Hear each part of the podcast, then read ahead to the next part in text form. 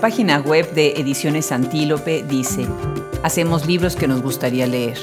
Nosotros en Hablemos Escritoras Podcast nos queremos acercar a estas editoriales que hacen libros que a nosotros también nos gustaría leer. Hoy tenemos el gusto de tener en este micrófono a Astrid López Méndez, con quien conversaremos sobre Ediciones Antílope. Los invitamos a escuchar esta conversación y a visitar nuestra página web en donde podrán encontrar parte del catálogo de esta editorial mexicana. Bienvenidos, yo soy Adriana Pacheco.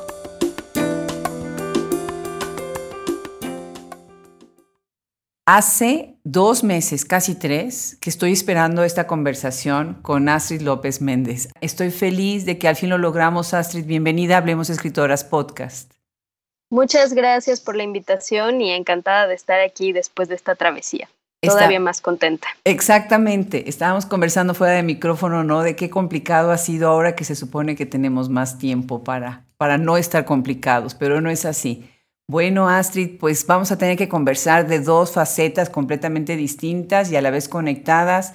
Tu propio perfil como escritora y como una de las fundadoras de una editorial preciosa, Antílope Ediciones. ¿no? Bienvenida, Astrid, de nuevo. Platícanos. Muchas gracias. Háblanos un poquito de ti para calentar motores. Claro, pues em, el camino de la escritura llegó y de la edición llegaron de la mano, en mi caso me he dado cuenta últimamente que eh, esa es mi beta y esa ha sido, ese ha sido el camino que he tomado. Eh, he, sido editora desde hace 10 años y, los primeros textos que empecé a escribir los escribí en 2008, o sea que también ya tiene un buen rato. Eh, pero ha sido un camino muy complicado porque no, Em, vengo de, una familia en la que no, los libros no particularmente no eran importantes o no eran relevantes, eh, ni la lectura tampoco. Así que ese camino ha significado también ir aprendiendo poco a poco cómo llegar a los intereses que me han eh, que me han volcado directamente hasta fundar precisamente Ediciones Antílope. Qué interesante.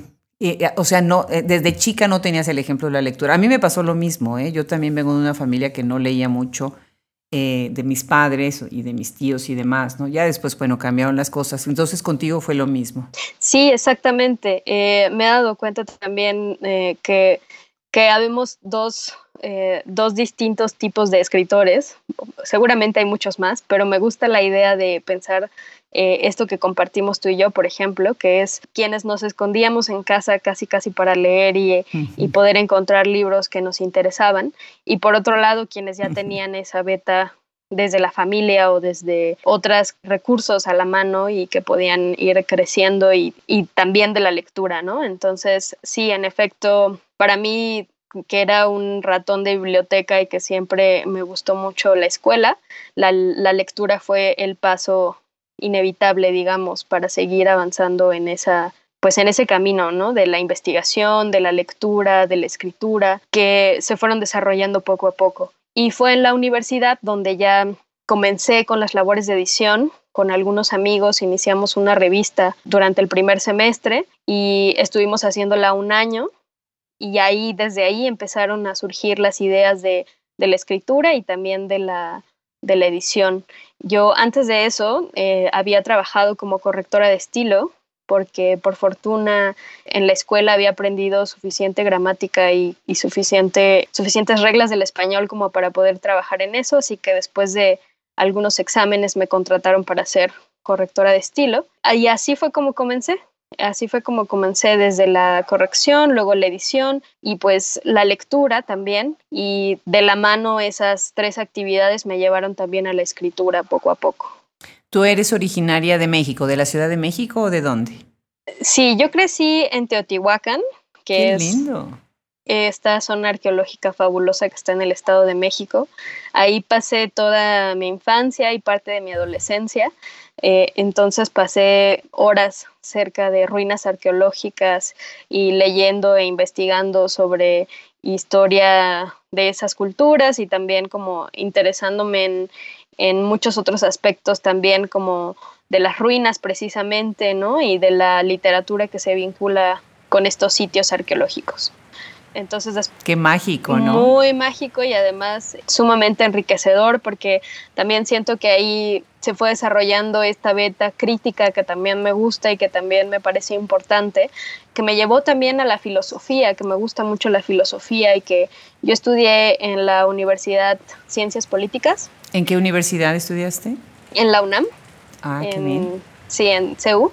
Y en esa, bueno, esa carrera tiene un poco de todo, es como, tiene un poco de filosofía, tiene un poco de historia, tiene un poco de economía, de literatura. Y el enfoque de, de la universidad está muy dirigido hacia la literatura en particular, ¿no? Entonces, desde los primeros semestres empecé a leer a Montaigne, a Boccaccio, a Pico de la Mirandola, a Etienne de Lavoisier, es decir, a ensayistas y a a poetas que me interesaban mucho y que después me di cuenta de que me interesaba también escribir eh, gracias a ellos, ¿no?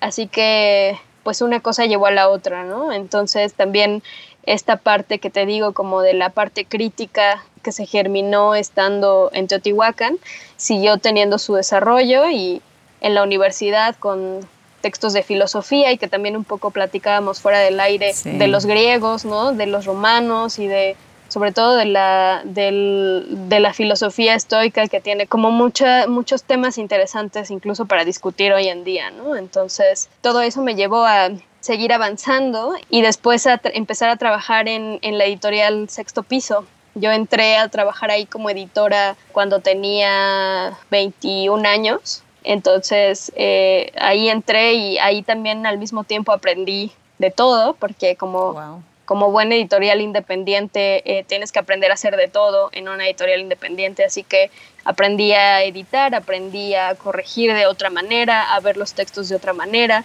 y a meterme más en la edición literaria, que es lo que me apasiona y que he hecho estos últimos 10 años precisamente. Algo que estábamos hablando ahorita, iniciamos nuestra conversación hablando de los estoicos. Imagínense nada más cómo, cómo son las cosas aquí en este micrófono. Y para quienes nos escuchan en este momento, si oyen más ruidos de los que normalmente escuchan, es que se está materialmente cayendo el cielo acá. Así que, bueno, la, la lluvia nos va a acompañar en nuestra conversación, Astrid. Ah, muy bien. Platícanos, Astrid. ¿Has escrito? ¿Qué has escrito? ¿Qué obra tienes? ¿Qué tipo de género te gusta más escribir? Eh, bueno, hasta ahora em, he publicado, me han publicado algunos ensayos en algunas revistas como Letras Libres o como Punto de Partida de la UNAM y también ha aparecido, han aparecido algunos de mis textos en, en el suplemento confabulario del Universal. El año pasado se publicaron también en una antología que se llama Nada, que publicó la editorial Alacraña, y también en una antología de artistas contemporáneos y escritores contemporáneos que publicó el Espacio para el Arte Contemporáneo, SPAC, también el año pasado. Actualmente estoy trabajando ya en un borrador de un libro que espero se publique pronto. Eh, ya lo terminé, entonces es, es un ensayo largo que relaciona el ensayo y la poesía y como varios lugares que se cruzan en términos históricos y digamos críticos también. Y bueno, he trabajado también, estoy trabajando en una novela, pero eso todavía está en progreso. Hace, mm, fui becaria de, de, la Fundación para las Letras Mexicanas y también tuve una beca del, eh, del Fondo Estatal del Estado de México para escribir durante dos años. También hace muy poquito me otorgaron una residencia para escritores en Montreal, ah, pero obviamente las, las condiciones de la, las condiciones actuales no permiten todavía que se lleve a cabo, pero estoy muy contenta por eso porque pues es otro, otro camino más también para seguir escribiendo. Claro, felicidades, ya se, ya se hará, ya todo se irá consolidando. Muchas bueno, gracias. Pues de repente te juntaste con unas amigas, con unos amigos y dijiste, a ver, vamos a, o dijeron juntos, vamos a hacer una editorial, o cómo, cómo es el inicio de Antílope. Sí, el inicio fue muy curioso porque eh, después de que yo trabajé en sexto piso, a mí me gustaba decir que ya podría hacer mi propia editorial.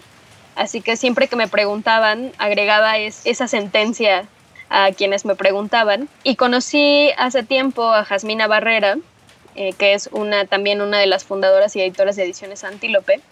Y ella, junto con otros dos amigos suyos, Marina Azagua y César Tejeda, habían platicado en su estancia durante la, durante la beca de la Fundación para las Letras Mexicanas acerca de tener un editorial.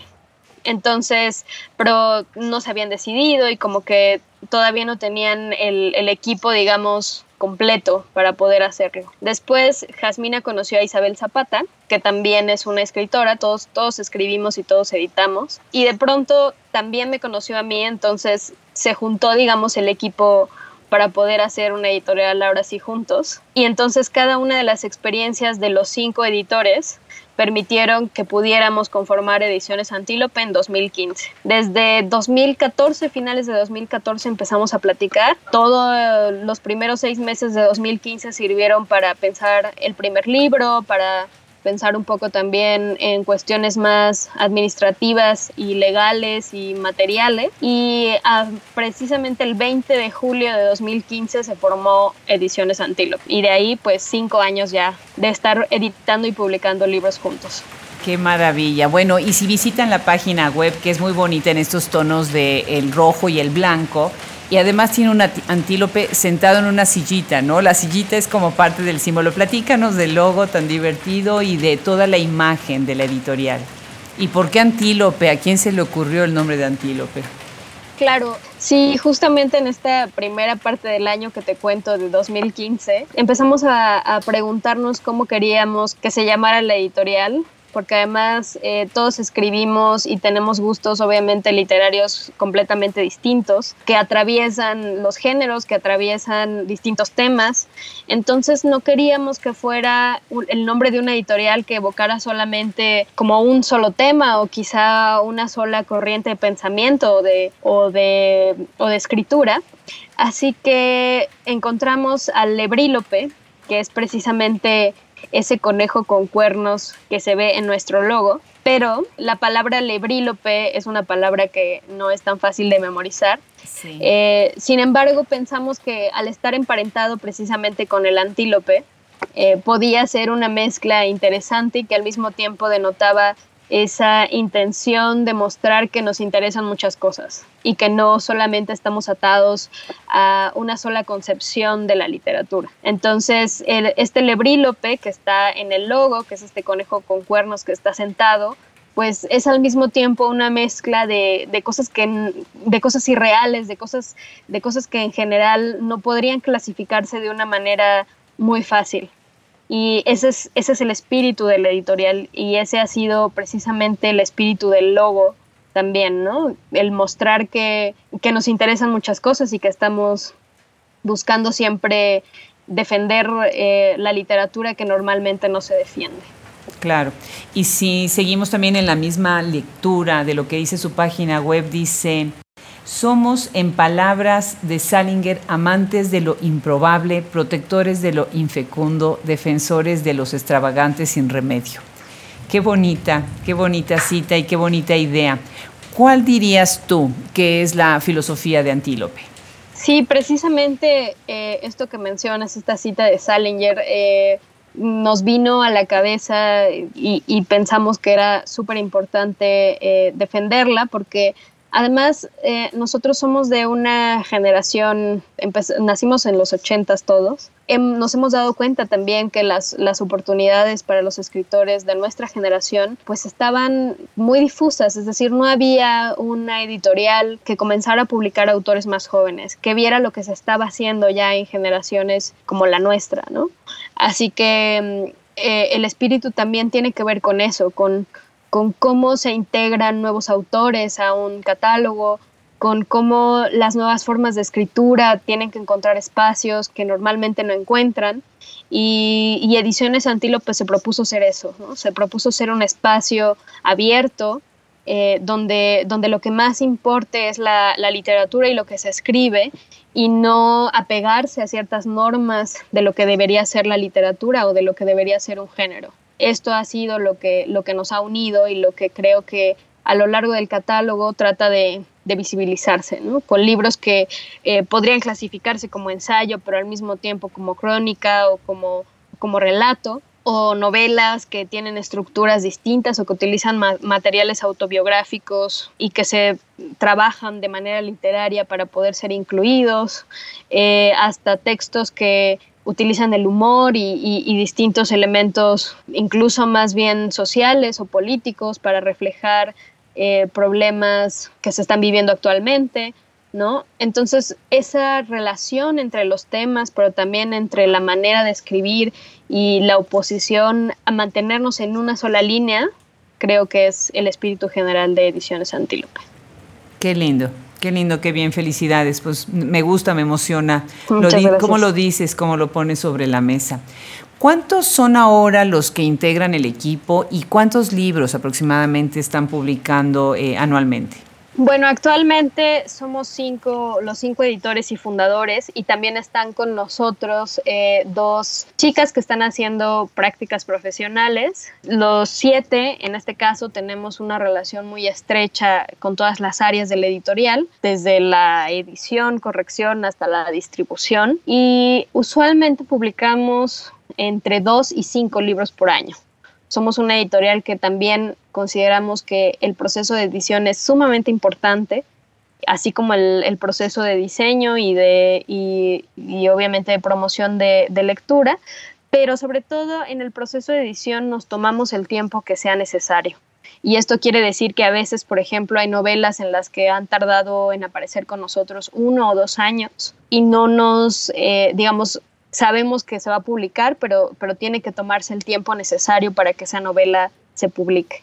Entonces, por eso máximo publicamos cinco libros, eh, porque además tenemos un sistema que permite que cada uno de los integrantes y de los fundadores tenga a su cargo un proyecto editorial entonces nos ajustamos a, que cada uno tenga máximo un proyecto editorial al año. Porque, pues bueno, como te mencionaba antes, nuestras actividades fuera del editorial también requieren que trabajemos en otras cosas. Así que eh, el tiempo que le dedicamos a la editorial, a pesar de que es bastante, sí es tiempo que no necesariamente vemos retribuido en términos económicos, como quizá en otras editoriales sí se ve. Claro, déjame aprovechar esto que acabas de mencionar para abordar un tema que pues es delicado, ¿no? Porque por un lado viene esta idea pues muy idealizada, muy dulce, muy encantadora de, publicar libros y de alcanzar el sueño de, de, que se lean libros que a uno le gustan, ¿no? Y por otro lado hay que vender los libros, ¿no? Entonces, eh, de venderlos y hacerlos públicos, no nada más para la venta, sino para que la gente esté pendiente de cuándo viene el nuevo libro, ¿no? Que empezar a ser una comunidad de seguidores, ¿no? ¿Cómo es que ustedes eh, se han logrado internacionalizar y en qué países han logrado penetrar? Y yo sé que trabajan con esta plataforma que es eh, Platícanos un poquito respecto al otro punto. Una vez que están publicados los libros, ¿cómo es que salen al público? Claro, para nosotros ha sido muy importante, como bien mencionas, crear una comunidad en torno a nuestros libros. Si hay algo que, que pusimos en el primer plano desde los primeros días de nuestra fundación fue que los lectores son parte importantísima y son, digamos, los estelares dentro de, del editorial. Esto fue así, no solamente, digamos, en términos de quién lee un libro y de quién, en qué manos termina precisamente el, el elemento físico, es decir, el libro, sino también que, por ejemplo, con nuestro primer libro, Arbitraria, lo que hicimos fue crear una plataforma para que las personas pudieran eh, comprar el libro de manera anticipada a través de esta plataforma que se llamaba Fondeadora. Y lo que hizo no solamente fue permitir que se publicara nuestro primer libro, sino también comenzar a crear esa comunidad. Estas, estos preceptos de los que te he hablado eh, en torno al editorial los manifestamos a la hora de, de pedir esa ayuda para poder publicar el libro y lo que resultó fue maravilloso porque hubo gente básicamente que no nos conocía y que confió en el proyecto y que nos sigue hasta hoy por los libros que publicamos, por los autores que escogemos, por el tipo de perspectiva que tenemos y que ha sido muy importante para nosotros por eso mantener y, seguir cuestionando cómo hacemos nuestros libros, ¿no? Es decir, cuál ha sido, cuáles han sido esas características para, para publicarlos. Entonces, más allá de, como bien dices, del aspecto comercial, que por supuesto es importante, eh, nosotros creemos que mientras seamos eh, fieles y, sigamos cuestionándonos esos principios, también nuestra comunidad de lectores va a seguir ahí. Y también eh, lo que nos ha demostrado es eso, que, que, están ahora muy al pendientes, aunque sean cinco libros los que publicamos al año, ellos están pendientes de qué se va a publicar cada año y están a la expectativa siempre de, de lo que sacamos. Eh, eso nos ha llevado también a que ha habido otras plataformas, precisamente como Kichink, que sean importantes para la venta de libros. ¿Por qué? Porque acorta, digamos, de, de cierto modo la relación entre el editorial y el lector pero también porque llega a, distintos, a distintas partes del país donde quizá no hay tantas librerías como se espera o que no estamos distribuidos en esas editoriales, perdón, en esas librerías. Por tal, por tal razón, sí nos interesa mucho extender y, y, expandir hasta dónde puede llegar Antílope, pero también con alianzas internacionales, que eso ha sido algo que ya hemos puesto en práctica y que vamos a seguir poniendo más. Eh, por ejemplo, el libro de Pequeñas Labores es una coedición con la editorial chilena Weathers y así nos interesa seguir armando alianzas con otras editoriales a nivel internacional. Es un trabajo que, seguimos haciendo y que queremos hacer para publicar libros conjuntos, para publicar derechos conjuntos, para vender nuestros libros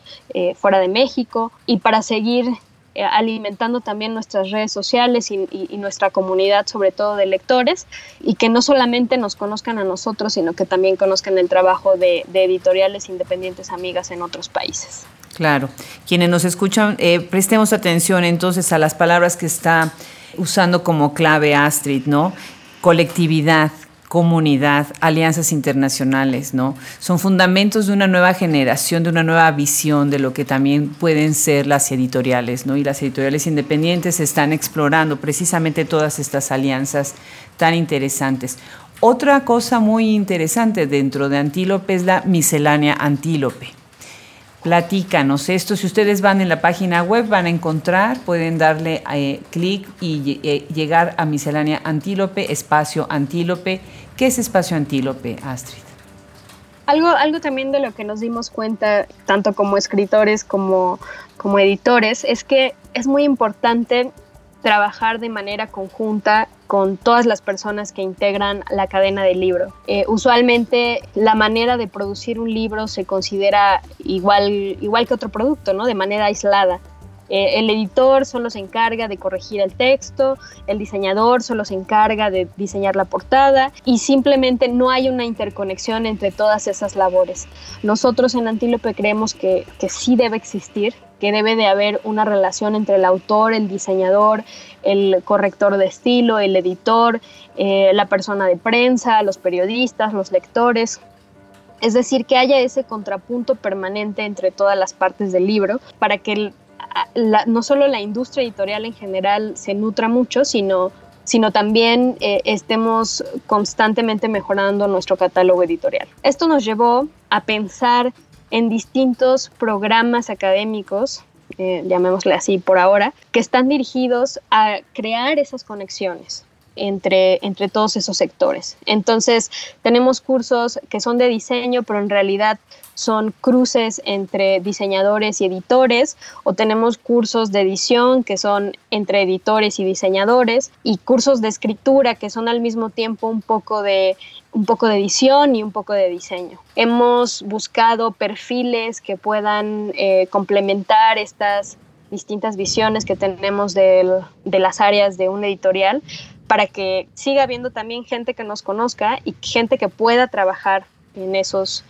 en sus libros y en sus proyectos desde una perspectiva que sienten que pueden compartir con Antílope, ¿no? Eso que tú mencionabas muy bien de, pues sí, que es, que es una visión generacional muy distinta, ¿no? La comunidad, la cooperación, la colectividad son temas constituyen una perspectiva que lo que busca es dejar atrás también una visión de la edición en soledad y de la escritura en soledad. Y el espacio antílope es precisamente el intento por, por empezar a reconectar todas esas partes que creemos son eh, importantes y que, y que se nutren unas a otras. Claro. Veo algunos nombres de algunos talleres, ¿no? Por ejemplo, tuvieron uno con Tania Huntington, buenísimo. Alfonso Santiago, Sandra Barba, buenísimo. Así que bueno, pues aquí hay muchísimo de dónde aprender y de dónde seguir hablando sobre esto, que me parece muy importante, ¿no? No nada más estamos hablando, y coincido contigo 100%, eh, nuestra función no es entrar dentro de lo que es la industria editorial, sino insertarnos en una cadena en donde todos los eslabones son importantes, ¿no? Por eso es porque hemos girado la mirada hacia las traductoras de los libros, las editoriales, las revistas, los editores, ¿no? Que están eh, junto, a un lado, atrás, rodeando a la escritora, ¿no? Que, va precisamente, bueno, a producir un, texto y es toda una gran estructura alrededor.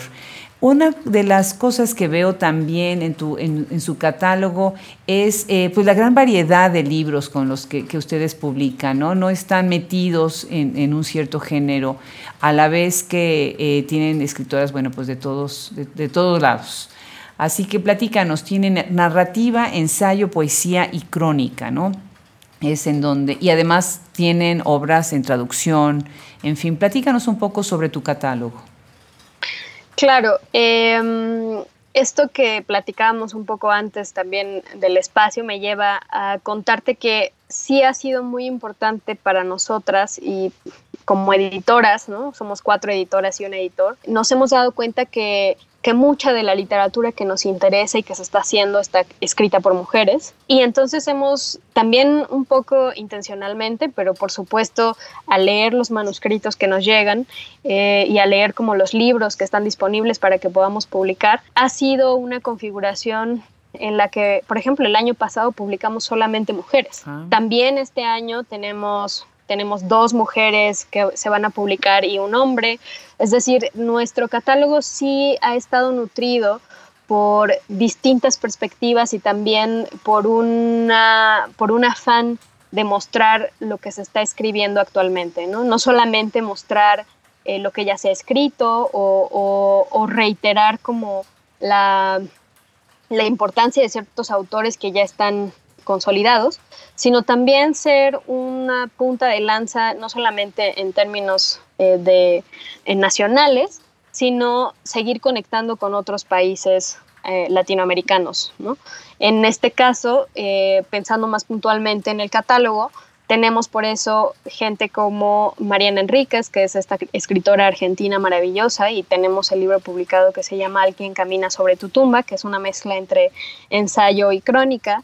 Pero también tenemos la traducción fabulosa de Paula Abramo del libro Opisanie Shviata, de la escritora brasileña Verónica Stiger. O tenemos también escritores mexicanos que han publicado con nosotros su primera novela, como Abril Castillo, próximamente Ana Negri, o también eh, Jorge Comensal con Las Mutaciones y Leonardo Teja con Esta Noche el Gran Terremoto y tienen a Guillermo Espinosa Estrada, con quien estudié la licenciatura hace muchísimos años. Bueno, sí, hace algunos años, hemos de decir, que es brillante, excepcionalmente es una mente brillante y este gran, gran compañero.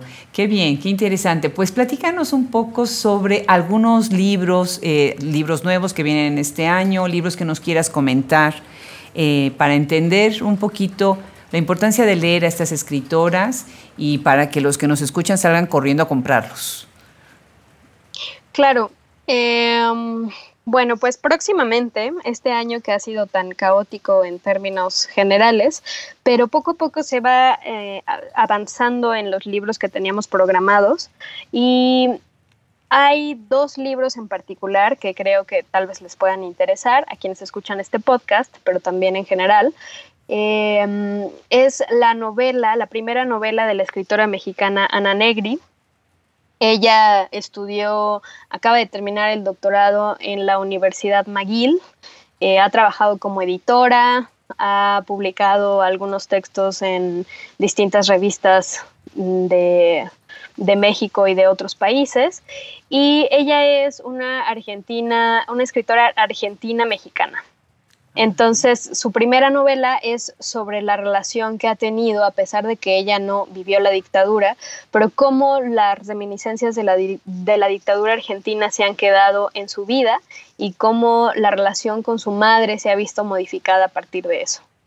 Entonces, la, su primera novela, que insisto va a publicarse próximamente en Antílope, va sobre esa relación y sobre todas las vicisitudes que implica el tratar de comprender una situación social tan compleja como es precisamente y como fue la dictadura argentina, dentro del contexto mexicano y desde el exilio. Y también como ella como mexicano-argentina, cómo ha ido leyendo esa, esa situación para sí misma y para su familia. Qué gran talento con las escritoras argentinas y con todo lo que pasaron, ¿verdad? Esta semana tuvimos, tenemos el podcast de Fernanda García Laos, escritora también argentina española, en su caso, ¿no? Tenemos una voz crítica magnífica, impresionante, espectacular en México, Sandra Lorenzano, ¿no? También eh, salida de Argentina. Qué maravilla, ¿verdad? Sí, ha sido la verdad maravilloso, ¿no? La propia también Mariana Enríquez, ¿no? En, en los relatos, bueno, más bien en los ensayos que publicamos, también hay ahí una relación muy interesante con los dos aparecidos de la dictadura argentina, ¿no? O sea, sí hay un vínculo muy interesante con, con las escritoras y aprovechando eso, también próximamente tendremos en el espacio Antílope a a Valeria Tentoni, que es también una argentina maravillosa, con la que vamos a poder leer varias escritoras argentinas. Ese curso va a estar padrísimo y va a ser en septiembre. Pero regresando a los libros, también vamos a publicar el libro de una escritora estadounidense que se llama Terry Tempest Williams.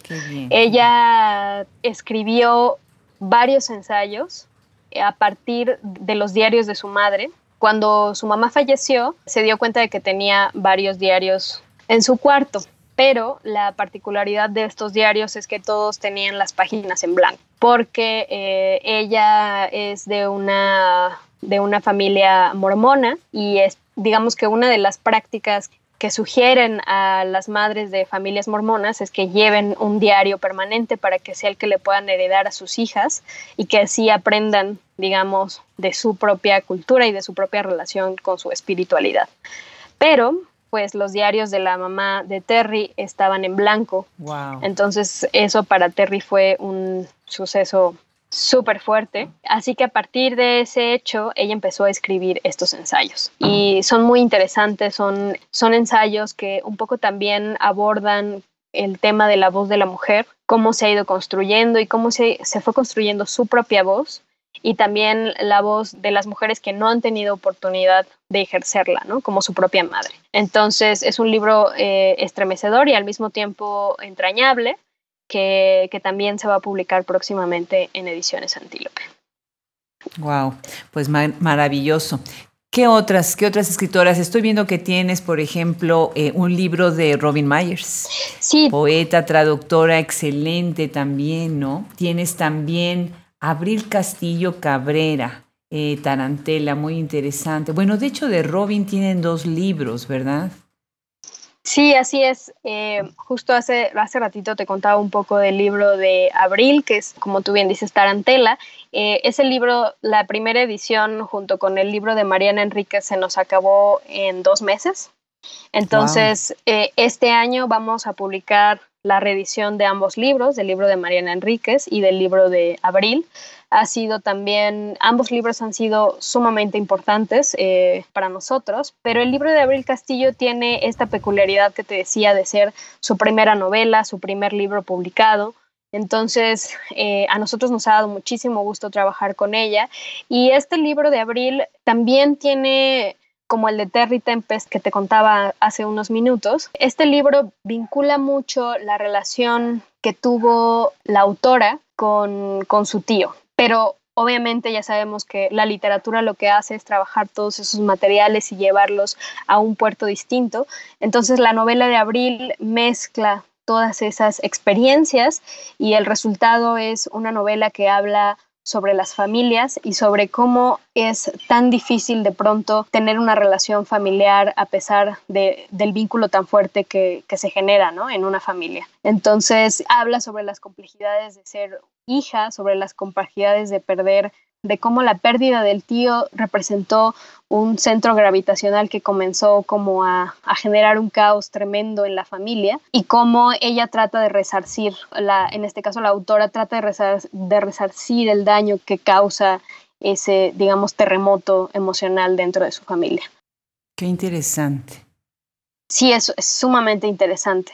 ¿No? Y es, está muy emparentado, es muy interesante también porque ya después de pensarlo, ¿no? El año pasado que publicamos este libro y que publicamos también Tener de Robin Myers, veíamos este vínculo emocional que también es sumamente relevante porque Tener es un poemario que explora ciertos estados emocionales y que cuestiona como esos lugares que no te permiten estar, digamos, tranquilos, ¿no? Ahora que estamos en, una situación tan compleja, encerrados, eh, sin poder salir, nos hemos dado cuenta de qué tan difícil es poder estar con nosotros mismos. Y el libro de, el libro de Robin Myers habla precisamente de eso, ¿no? De qué es lo que tenemos con nosotros mismos cuando hablamos, cuando el día a día nos muestra que quizá tenemos muy poco, ¿no? ¿Qué representación nos puede dar el día a día como en términos emocionales?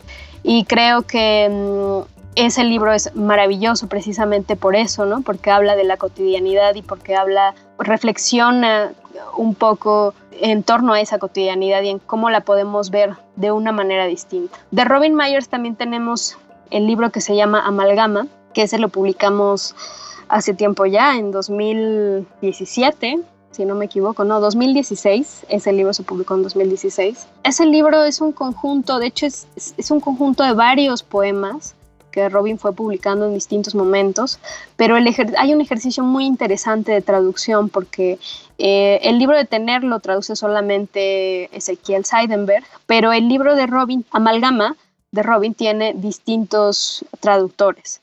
Está Isabel Zapata, está José Luis Rico, está Jesús Camarena, está el mismo Ezequiel, está Oscar de Pablo. Entonces, a la hora de hacer la lectura de este libro también se visibiliza ese ejercicio de traducción múltiple. Y es muy interesante porque las variaciones en las traducciones también te dan una lectura distinta de una sola autora. Claro. ¿no? Entonces. Qué bien, qué buen proyecto. Sí, es ¿eh? sumamente interesante.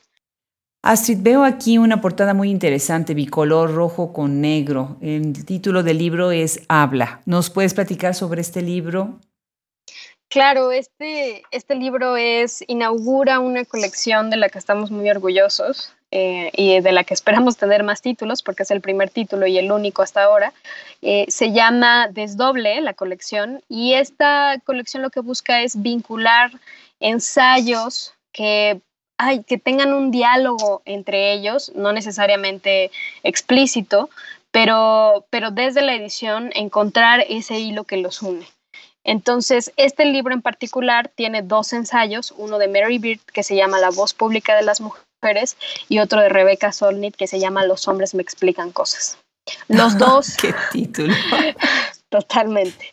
Los, los dos ensayos se vinculan precisamente en el ejercicio de la voz. El libro, de, el, ensayo de Mary Beard eh, se regresa hasta la antigüedad y lo que hace es ir explorando todos esos momentos en los que el silenciamiento de las mujeres ha sido visibilizado e incluso eh, naturalizado, ¿no? que se ha vuelto un ejercicio constante. Y el, en el caso del ensayo de Rebecca Solnit, lo que hace es preguntarse cuando, cuando la voz de las mujeres no tiene la misma autoridad que la de los hombres.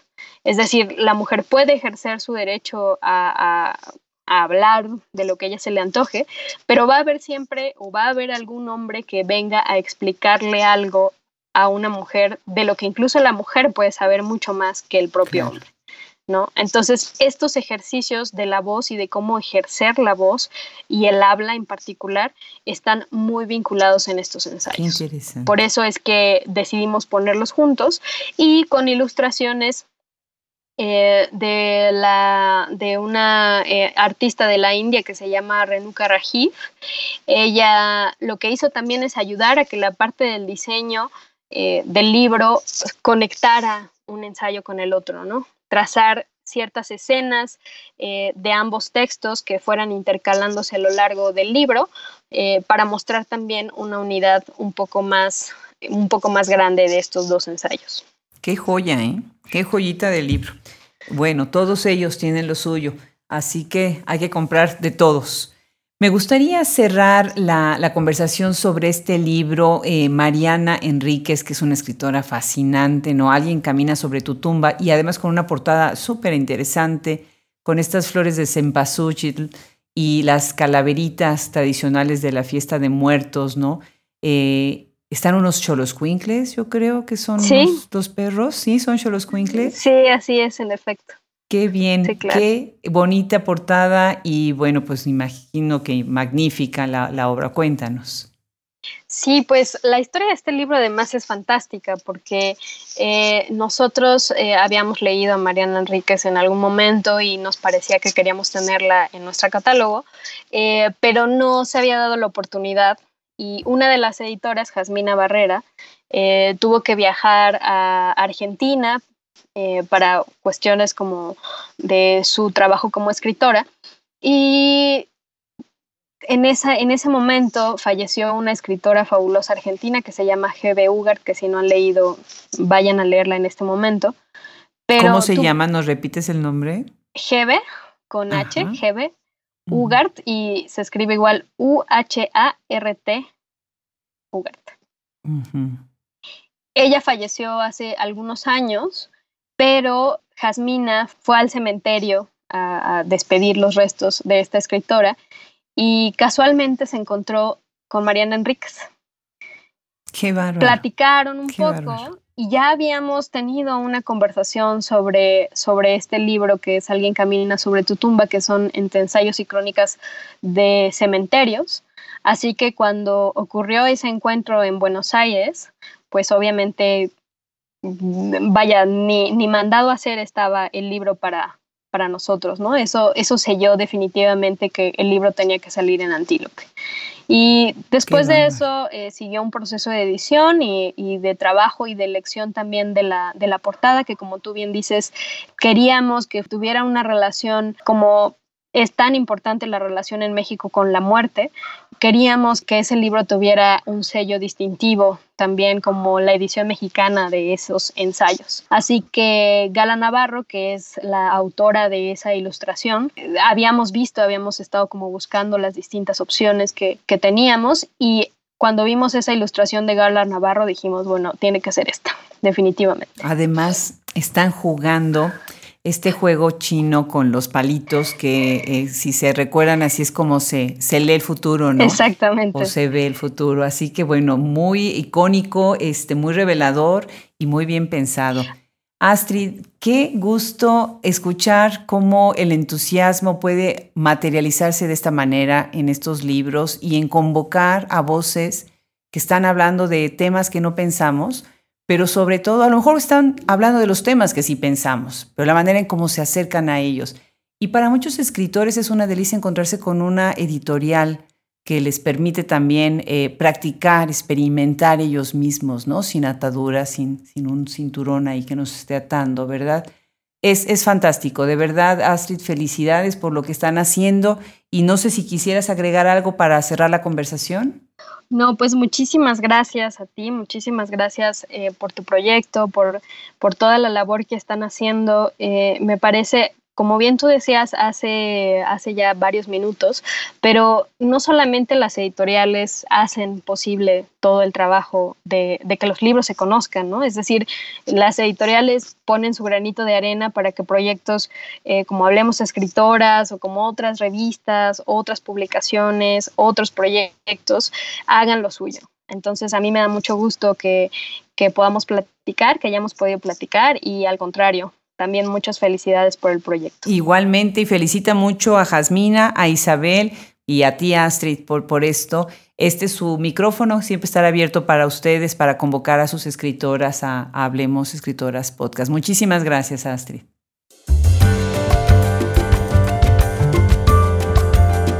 Pues este fue un episodio con Astrid López Méndez, quien nos platica de esta fascinante editorial Antílope. No dejen de escucharnos cada semana en donde conversamos con escritoras contemporáneas, traductoras, críticas, hablamos de editoriales y de revistas. Muchas gracias al equipo que forma Hablemos Escritoras Podcast, Fernando Macías Jiménez en la edición, Andrea Macías Jiménez Social Media, Wilfredo Burgos Matos, Alejandra Márquez, Liliana Valenzuela y Juliana Zambrano, colaboradores. Los esperamos en la próxima edición. Yo soy Adriana Pacheco.